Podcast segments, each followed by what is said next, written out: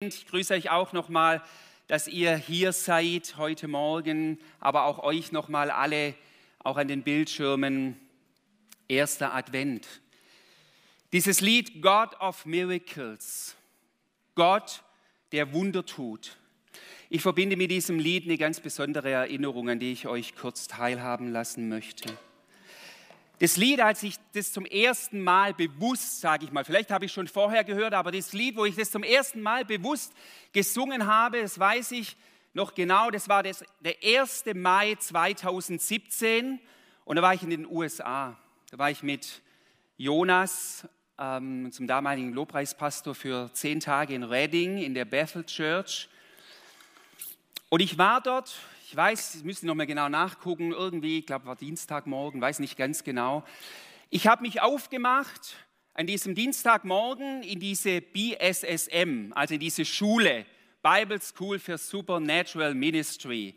Also, da bin ich hingegangen, das ist ja eine große Bibelschule, die es dort in Reading gibt. Und ich habe mich schon gefreut auf diesen Tag, so Power, Lehre, so diesen ganzen Tag da drauf.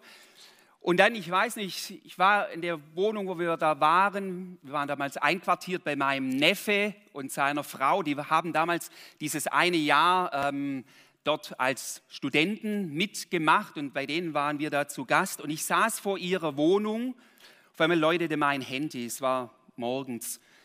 Und hier dann eben schon Nachmittag, abends, wer war am Telefon? Mein lieber Freund und Bruder Wolfgang Schuler. Und es war in diesem Morgen, an diesem 1. Mai, und er sagte zu mir, Günther, ich habe eine schlechte Nachricht. Bei mir wurde Bauchspeicheldrüsenkrebs diagnostiziert. Das war eben in dieser Zeit. Operieren kann man wohl nicht mehr, laut Ärzte. Lebenserwartung auch ziemlich gering. Wir haben noch ein bisschen geredet und mich hat es echt geflasht. Ja. Und ich bin dann mit diesem hineingegangen in diese BSSM School, große Halle, über 1000 Studenten waren. Und dann war auch Worship in dieser Zeit. Und ich weiß nicht, was das erste Lied, aber auf jeden Fall in dem Lied haben sie auf einmal dieses Lied angestimmt. I believe in you. You are the God of miracles. Ich glaube an dich, du bist ein Gott, der Wunder tut. Und ich weiß noch, ich konnte es nicht mehr halten. Ähm, viele wissen das ja, dass ich mit Wolfgang sehr eng verbunden war, mit Heidi, Wolfgang auch wie als Familie, aber auch speziell mit Wolfgang als so ein geistlicher Daddy in meinem Leben. Und ich, ich, mir sind die Tränen runter und dieses Lied, I believe in you, you are the God of miracles. Ein Gott, der Wunder tut. Und das Lied hat mich das so bewegt und es wurde für mich so ein proklamatorischen Lied, ein Gott, der Wunder tut, ihr alle wisst, Wolfgang, ihm wurden zwei Jahre geschenkt. Wunder. Ich habe mit jemand, die medizinisch bewandert, sagte, ja, es war schon auch ein Wunder, dass er noch diese Lebenszeit hatte. Vollständige Heilung, nicht in diesem Sinne, wie wir es erhofft und auch erbeten haben. Ihr Lieben, heute werden wir in diesem Gottesdienst für Menschen beten, um Heilung, körperlich, aber auch umfassend wir werden für Menschen beten, für euch im Livestream werden wir das nachher hier stellvertretend im Gottesdienst machen. Für alle, die ihr hier sitzt, im Anschluss vom Gottesdienst gibt es hier, sind Menschen, haben sich vorbereitet. Warum tun wir das? Vor zwölf Tagen haben wir Jens beerdigt. God of Miracles, Gott, der Wunder tut. Ich will da ehrlich, authentisch sein in all diesem Schmerz und in all diesem Hoffen und Ausrufen, Gott, der Wunder tut. Manchmal auch die Frage, das stelle ich mir schon immer die Definition, was heißt es, wenn Gott Wunder tut? Sollten wir es lieber lassen, wenn Menschen kommen und sagen, ich bin krank, so sagen, ja gut, trag's halt, Gebet, bringt es was? Sind berechtigte Fragen. Ihr, ihr Lieben, heute im ersten Advent und ich bete, dass Gott mir die Gnade gibt, diesen Bogen zu spannen. In diesem ersten Advent, in diesem Ankunft, auf welche Ankunft warten wir denn? Wir warten auf die Ankunft, nicht mehr auf das Baby. Klar, wir freuen uns auf Weihnachten, ist jetzt alles auf Weihnachten hin ausgerichtet, aber wir warten doch nicht mehr auf die Geburt Jesu, sondern wir warten auf die Wiederkunft des Königs aller Könige. Amen.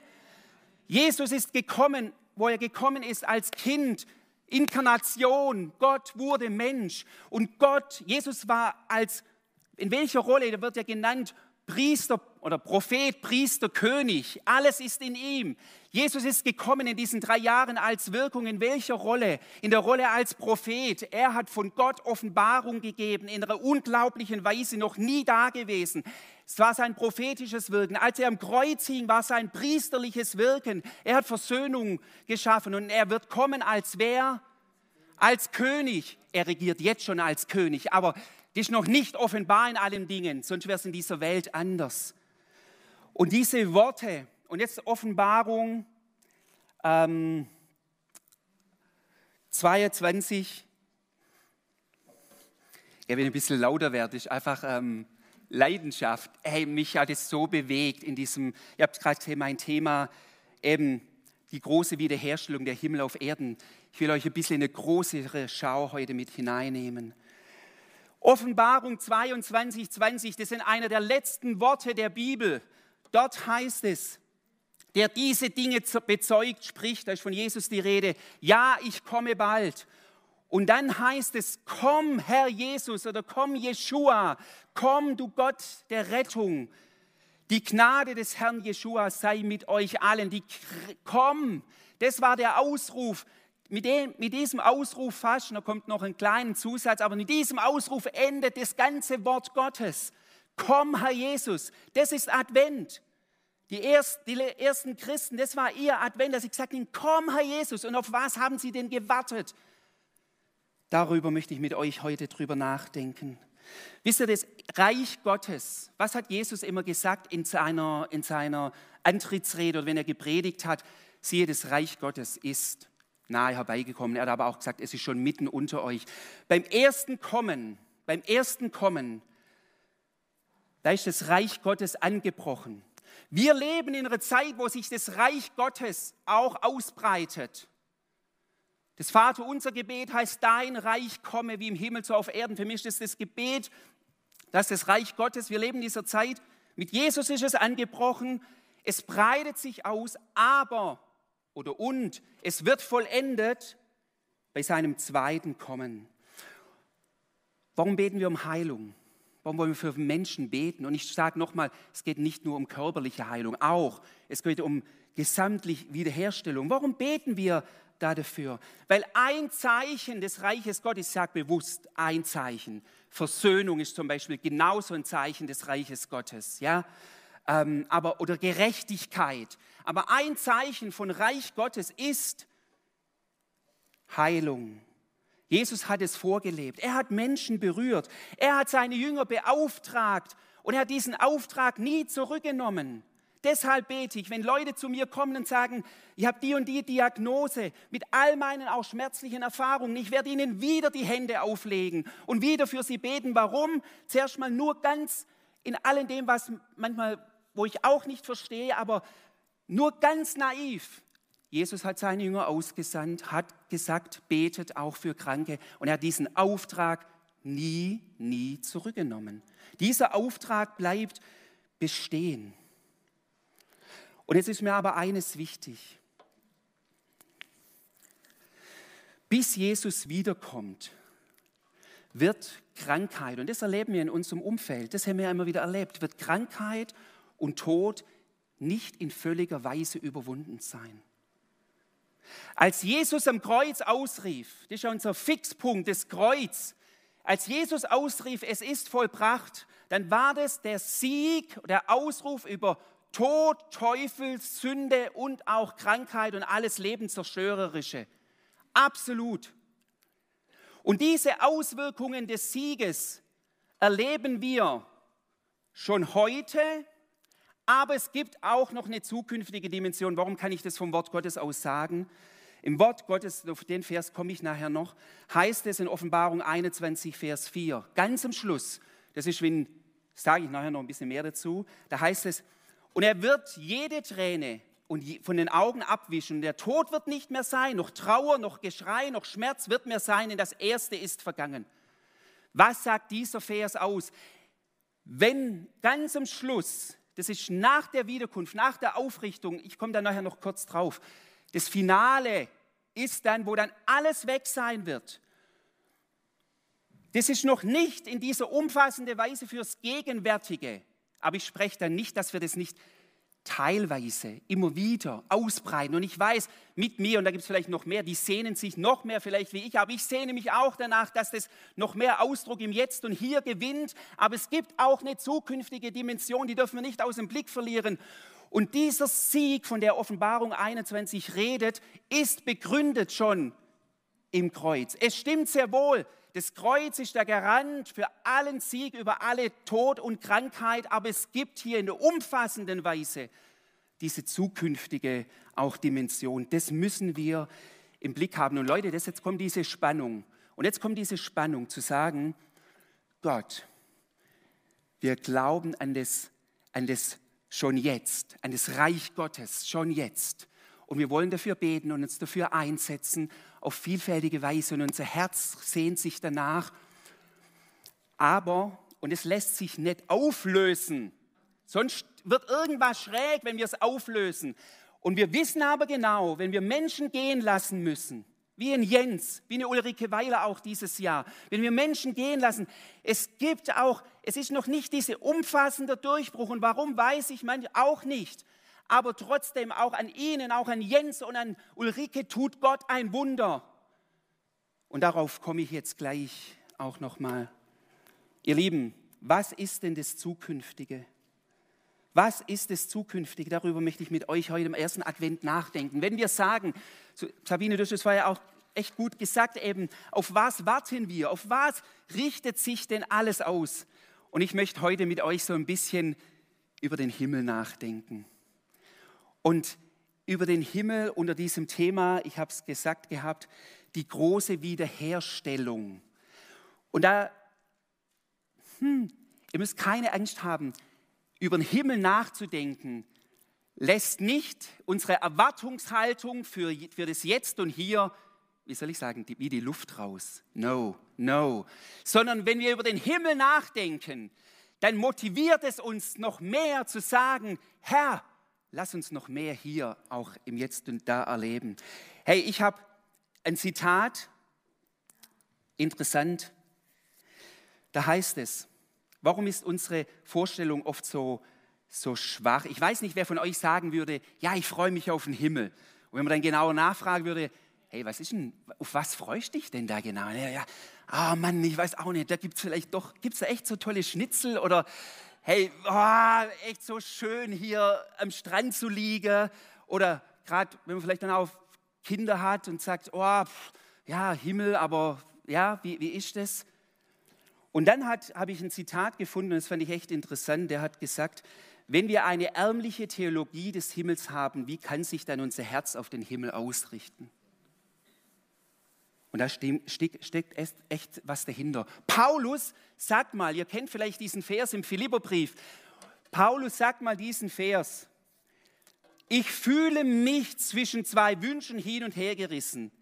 Ich sehne mich danach, zu sterben, bei Christus zu sein, denn das wäre bei weitem das Beste. Doch für euch ist es besser, wenn ich lebe. War Paulus lebensmüde? No. Pa Paulus war sowas von Leidenschaft. Ja, er war im Gefängnis. Er wusste nicht, ob er da nochmal rauskommt, solange er den Philipperbrief geschrieben hat.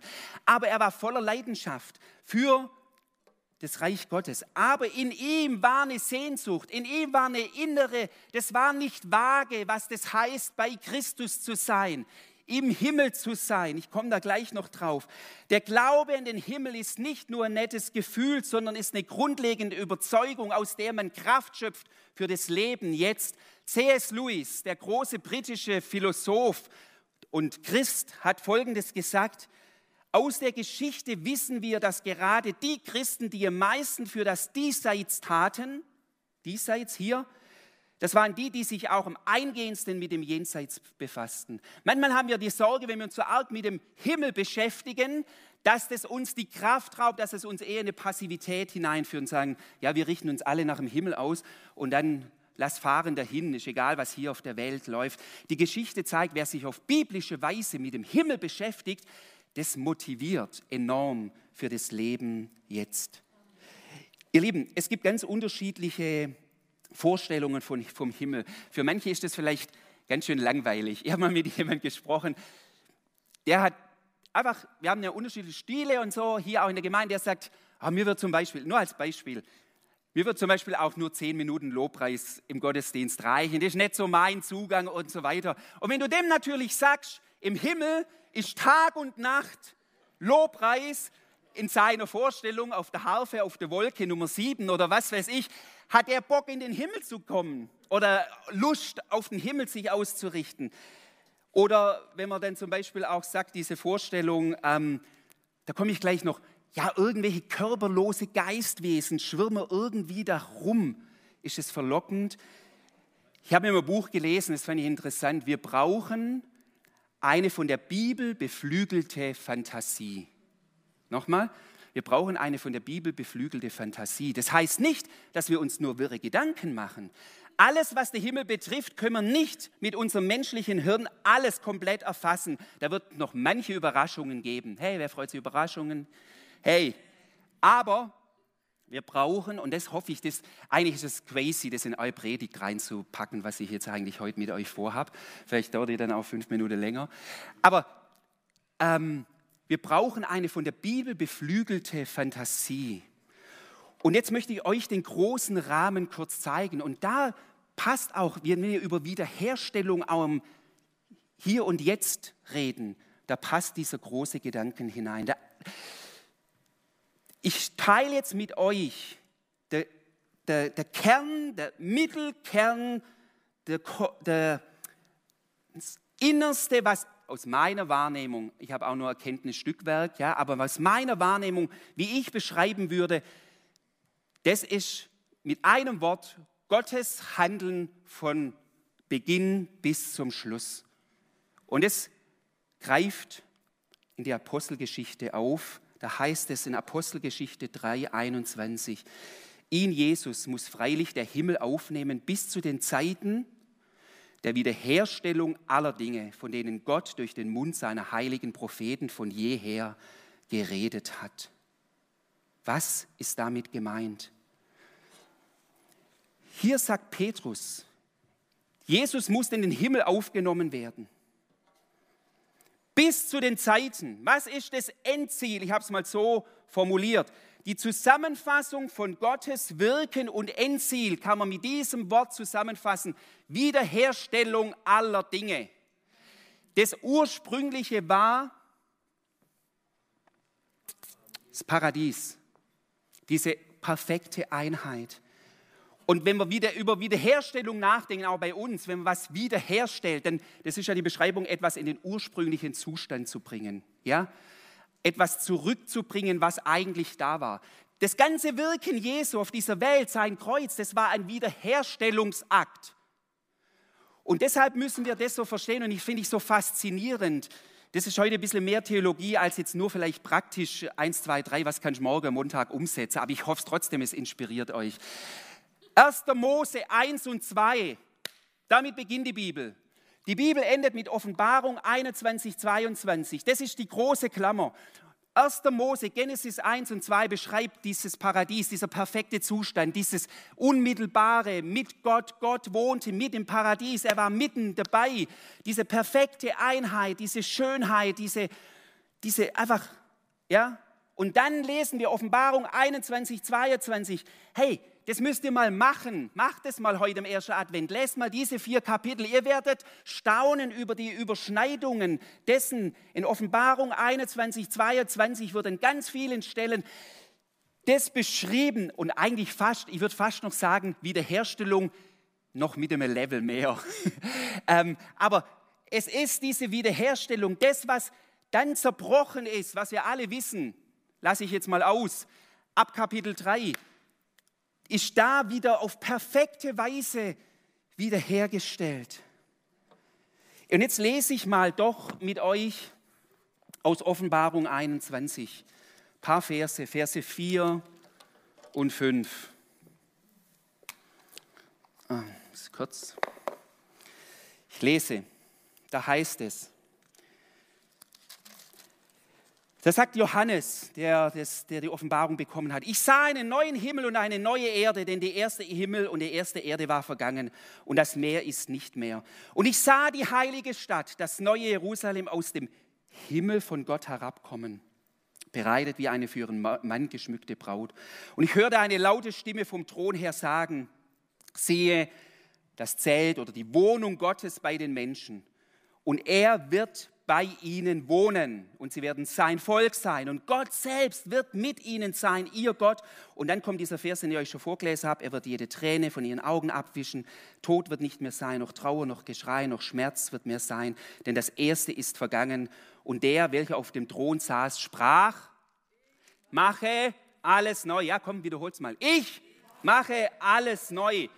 So, und jetzt kommt es, ich habe in meinen WhatsApp-Status mal was reingeschickt, dann sind sich vielleicht manche gefragt, warum braucht der Günther einen Hula-Hoop-Reifen? Ähm, ich habe zwei bekommen, das ist echt cool.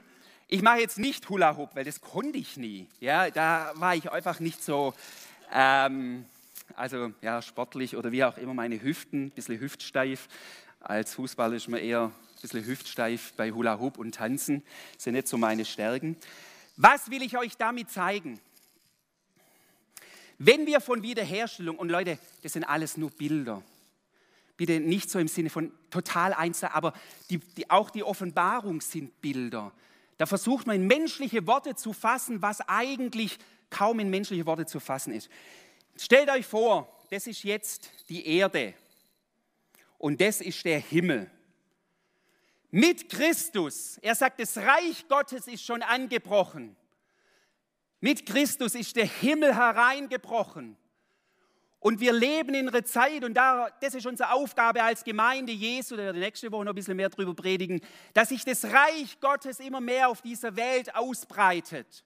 Ja, das ist unser Job. Deshalb beten wir auch und ringen und kämpfen manchmal und weinen manchmal miteinander und feiern auch Siege bei alles.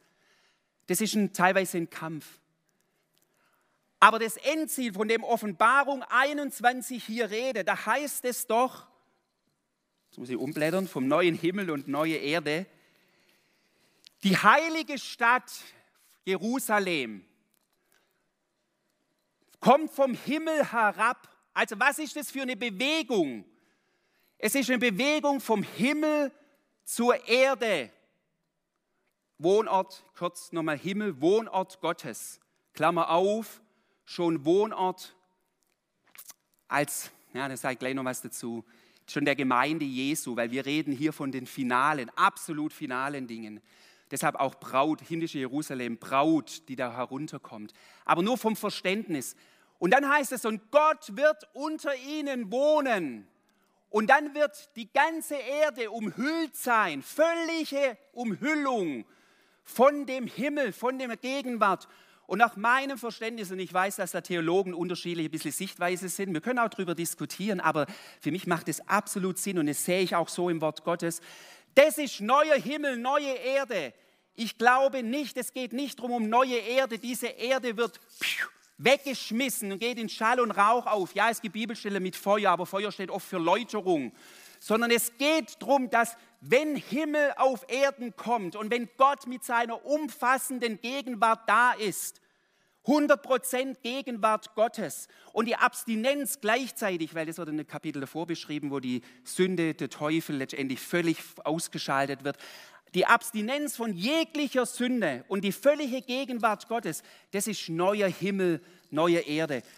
Warum kann ich euch das so hm, so ähm, kühn irgendwie sagen. Lass uns noch mal einen Vers anschauen. Ähm, Römer 8. Lass mal diesen Römer 8 Vers. Und da werden wir etwas entdecken, dass die Erlösung Jesu am Kreuz eine viel, viel größere Dimension hat, als dass ich in den Himmel komme. Es geht um die Erlösung des ganzen Universums. um die ganze Schöpfung. Römer 8 sagt Paulus, denn das sehnsüchtige Harren der Schöpfung wartet auf die Offenbarung der Söhne und Töchter Gottes. Die Schöpfung ist der Vergänglichkeit unterworfen, nicht freiwillig, sondern durch den, der sie unterworfen hat, aber auf Hoffnung hin, dass selbst die Schöpfung von der Knechtschaft der Vergänglichkeit freigemacht werden wird zur Freiheit der Herrlichkeit der Kinder Gottes. Hier geht es um ein universelles Verständnis. Die Schöpfung, und das bist du und ich mit hineingenommen, aber diese ganze Welt, und es ist doch so, wenn wir reinschauen in diese Welt, die ist wie gefangen Natürlich entdecken wir, wenn ich am Strand von irgendwo sitze beim Sonnenuntergang, da entdecken wir immer noch die Elemente der Schönheit der Schöpfung Gottes, absolut. Aber die Schöpfung, ob das Umweltzerstörung ist und andere Sachen, die Schöpfung, die ächzt. Das sagt hier Paulus, die ist wie gefangen, die ist der Nichtigkeit unterworfen. Aber dann sagt er nicht, die wird dann weggekickt, sondern sie wird erneuert. Sie wird Gott, in dem, dass Gott kommt und wie er das genau macht, das weiß ich auch nicht eins zu eins, aber so beschreibt es die Bibel, dass dann die ganze Schöpfung, die echt ächzt und das, das sagt hier dieser, dieser Römerbrief auf Hoffnung hin, dass auch selbst die Schöpfung von der Knechtschaft der Vergänglichkeit freigemacht wird. Es geht um eine, nicht um eine Zerstörung, sondern um eine Befreiung durch die Erneuerung. Und das hat eine riesen Dimension das hat eine Riesendimension. Das, was ich euch gesagt habe, das ist das absolute Finale. Wisst ihr, da steht noch manche Dinge davor. Ich habe jetzt nicht geredet über das erste Wiederkunft Jesu, über mit Entrückung, mit, mit ähm, tausendjähriges Reich, mit Gericht nochmal, ja, Gericht dessen, derer, die nicht im Buch des Lebens sind. All das habe ich jetzt nicht beschrieben. Ich habe Offenbarung 21, 22 beschrieben als das absolute Finale. Was heißt es? Was geschieht mit denen, die jetzt gehen? Was geschieht es mit denen, die jetzt gehen? Meines Verständnisses nach, Paulus sagt, hey, ich habe Lust abzuschalten, werde beim Herrn sein. Die sind jetzt schon im Himmel. Aber auch für sie, das wird nicht der letztendliche Bestimmungsort. Wisst ihr, was der letztendliche Bestimmungsort ist? dass wir da leben, im neuen Himmel und neue Erde. Dass die, die jetzt vorausgehen, sie werden, das ist die Braut des Himmlischen, die werden kommen und mit auf die Erde, auf den neuen Himmel und neue Erde mit ähm, mitwirken. Also unser, wie soll ich sagen, dass wir das Verständnis haben. Schon das ist jetzt genial, wenn jemand heimgeht, zu Jesus geht er heim, in seine Gegenwart hinein. Aber es ist noch wie soll ich sagen, noch nicht der finale Bestimmungsort. Nach Offenbarung 21, 22 kommt Gott mit seinem ganzen Heer und da sind auch die verstorbenen Gläubigen, kommen dann das himmlische Jerusalem und lest bitte echt Offenbarung 21, 22 vom Baum des Lebens, vom, vom, von der Herrlichkeit der Stadt Gottes, das leuchtet mit Diamanten. Und das ist der letztendliche Bestimmungsort. Und jetzt schließe ich die Predigt noch ab Gebt mir noch fünf Minuten. Ich schließe die Predigt noch ab mit drei konkrete, dass er noch was ein bisschen vom Verständnis mitnimmt. Was wird, wie wird denn das Leben aussehen? Also von der großen Wiederherstellung. Ich habe drei Dinge, die ich kurz ansprechen möchte. Zum Verständnis. Hey, wir haben einen himmlischen Körper. In dieser Ewigkeit wenn wir bei Gott sind, in seiner Realität, wir sind keine Geist, nur Geist ähm, rumschwirrende.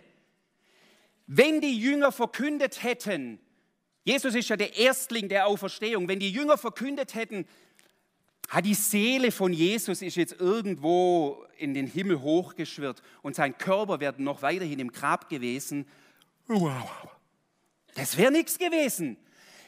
Die Bibel spricht von der körperlichen Auferstehung. Und wir wie auch immer das sein wird, du wirst, du wirst einen himmlischen Body bekommen, ein himmlischer Körper, perfekt, ohne irgendwelchen Dingen, aber du bist nicht ein körperloses Wesen, das da irgendwie rumschwirrt. Da gibt es zwei Bibelverse, könnt ihr auch die Predigt mal nochmal nachhören oder die, die Präsentation nochmal angucken und selber prüfen. 1. Korinther 15, dem Riesenkapitel von Paulus über die Auferstehung, sagt er, es gibt himmlische Leiber und irdische Leiber. Ja, es gibt beides. Er spricht echt von Körper, von Leiber. Philipper 3,21, hey, der gefällt mir hammergut. Jesus wird unseren schwachen, sterblichen Körper, und wenn man Menschen gesehen hat, ihr habt es jetzt gesehen, was es heißt, einen schwachen, sterblichen Körper zu haben, Jesus wird es verwandeln. Verwandeln. Und das ist diese, diese völlige Erneuerung und Wiederherstellung, sodass sie einen, seine, das, nee, sodass er seinem verherrlichten Körper entspricht. Seinem, er. Wie waren Jesu Körper? Haben die Jünger ihn erkannt? Hey, ich glaube, wir werden unsere Lieben, wir werden uns erkennen. Wir werden uns erkennen. Wir haben Körper, verherrlichte Körper. Dann noch kurz der zweite Punkt, und das ist eigentlich, das ist eigentlich, das ist eigentlich, wie soll ich sagen, das, was uns, glaube ich, am meisten begeistern wird in dieser Wiederherstellung. Wir dürfen ja jetzt schon immer wieder Jesus sehen, wahrnehmen, seine Gegenwart. Aber in dieser Weise wird es nochmal also noch eine andere Dimension sein. Wisst ihr, was der sehnlichste Wunsch von Mose war? Lass mich, Herr, deine Herrlichkeit sehen. 2. Mose 33. Und was verheißt uns jetzt Offenbarung 22? Da heißt es, sie werden sein Angesicht sehen und sein Name wird an ihren Stirnen sein. Jesus zu sehen in der Weise, das wird atemberaubend sein. Das glaube ich zutiefst. Das wird die Stillung aller menschlicher Bedürfnisse und Sehnsüchte sein. Da wirst du keinen Mangel mehr irgendwie empfinden, wenn du diesem Jesus von Angesicht zu Angesicht sehen wirst.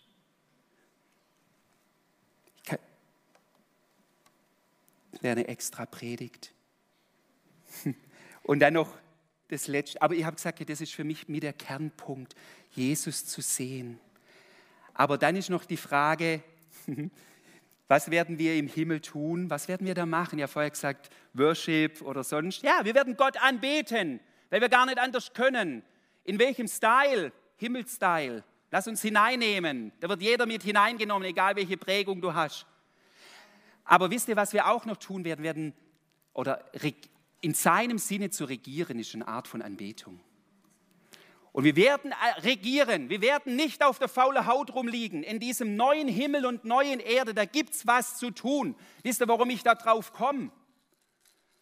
Weil in 1. Mose 1 und 2, das war ja auch ein perfekter Zustand, und war Adam und Eva zum Nichtstun verurteilt? Oder, oder hat Gott gesagt, ja, chillt halt euer ganzes Leben? Nein, sie sollen bebauen, bewahren und herrschen. Und wisst ihr, was jetzt der Clou ist?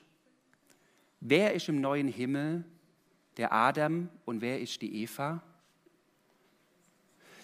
Genesis 1 und 2 haben Adam und Eva gemeinsam den Auftrag gekriegt, zu herrschen und zu regieren und zu bebauen. Im neuen Himmel und neue Erde ist Christus der zweite Adam und die Eva ist seine Braut und es bist du und ich und es sind wir. Hast du Bock, mit Christus zu regieren und zu ordnen? In einem perfekten Welt, in einem einfach wir können uns halt gar nicht vorstellen, wie die Abstinenz von völliger Abstinenz von völliger Sünde und dämonische Einflüsse sein wird, aber darin zu ordnen und zu herrschen und dass es nicht nur meine splinige Idee ist, beweise ich euch noch mit diesem, meinem letzten Vers. Denn der Herr Gott wird über ihnen leuchten, Offenbarung 22, 5. Denn der Herr Gott wird mit, über ihnen leuchten und sie werden herrschen in Ewigkeit. Hey, wir werden regieren, wir werden herrschen. Es wird was zu tun geben. Leute, ich habe euch einen kleinen Anreger gemacht. Da könnte man so viel reingehen. Nehmt noch mal dieses Zitat, wo ich am Anfang, genau, kommt ihr schon nach vorne. Dieses Zitat, das ich am Anfang gesagt habe. Wenn wir eine ärmliche Theologie vom Himmel haben, wie soll sich unser Herz auf den Himmel hin ausrichten? Und nochmal, mit dem heute im ersten Advent, wenn er sagt, Günther, was war jetzt dein Anliegen? Ich hoffe, es ist irgendwie rübergekommen. Dann war das das, dass ihr mitnehmt, Gottes Herzschlag ist ein Herzschlag von Wiederherstellung. Und wir beten, und deshalb werden wir auch gleich nachher wir beten, wir beten, dass diese Kraft der Wiederherstellung sich heute immer wieder ereignet, schon heute ereignet, dein Reich komme. Aber wir wissen und halten auch die Spannung aus, dass diese ultimative finale Wiederherstellung auch eine zukünftige Dimension hat. Aber auf uns wartet etwas Geniales. Lasst uns beten. Ich lade euch auf, dazu äh, einzustehen. Auf, ich lade euch ein, dazu aufzustehen. Genau. Und wir werden jetzt ein Lied singen. Wir werden jetzt gleich ein Lied singen. Und mich freut es so, dass ihr das macht. Ich freue mich da richtig, weil das war mein Wunsch für diesen Gottesdienst. Ich weiß nicht, ob ihr das kennt von Chris Tomlin. Das heißt I Will Rise. Und es heißt, I will rise when he calls my name, no more sorrow, no more pain. Also übersetzt heißt es, ich werde aufsteigen oder ja, mich erheben, wenn er meinen Namen ruft. Kein Trauer, kein Schmerz. Ich werde aufsteigen auf Adlersflügen, bevor ich meinem Gott auf die Knie falle. Jesus hat überwunden, das Grab ist überwältigt, Sieg empfangen, auferstanden von den Toten. Und ich habe mal schon mal gesagt gehabt, ich hoffe, Gott schenkt mir noch etliche Jahre, aber wenn der Herr mich ruft, dann würde ich gern dieses Lied, dass das als proklamatorisches Lied bei meiner Abschiedsfeier gespielt werden sollte, weil es das zum Ausdruck bringt. Gott ist ein Gott der Wiederherstellung und wir haben ein wunderbares Ziel. Und das, das bitte ich euch, dass ihr das mitnimmt in diese Adventszeit und wo die Leute in Corona so oft auch verunsichert sind. Hey, wir haben Hoffnung für jetzt und in alle Ewigkeit. Wir haben da einen Schatz und auf uns wartet die ultimative Herrlichkeit. Und lass uns noch so viel wie möglich Leute da mit hinein einladen. Spielst du ein bisschen? Halleluja, Gott. Vater, ich danke dir, dass der Himmel nicht irgendwie was Entferntes ist. Der Himmel ist nah. Der ist schon da. Hm. Das ist keine, kein weit weg, sondern du bist ein Gott, der schon jetzt sagt, ich bin bei euch. Aber es kommt nochmal die Dimension, wo du richtig wohnen wirst. Absolut. Und wo das alles eingehüllt ist. Neue Himmel und neue Erde. Und das ist unsere Zukunft. Herr, und weil das unsere Zukunft ist und weil wir da etwas schmecken davon, sehnen wir uns danach, dass wir das auch schon jetzt noch stärker auch erleben. Vater, ich bete jetzt einfach, dass alles, was jetzt gesprochen worden ist, ordnest du, Heiliger Geist, ordnest du und führ du uns jetzt weiter. Und wenn wir das Lied singen, ich, diesem Lied ist, ein prophetisches Lied und ich bete, dass in diesem Lied jetzt einfach etwas zum Aus oder das unsere Herzen berührt, Gott, was du für uns bereithältst, Herr, was du für uns bereithältst. Die große Wiederherstellung, Herr, wir beten dich an. Halleluja. Amen.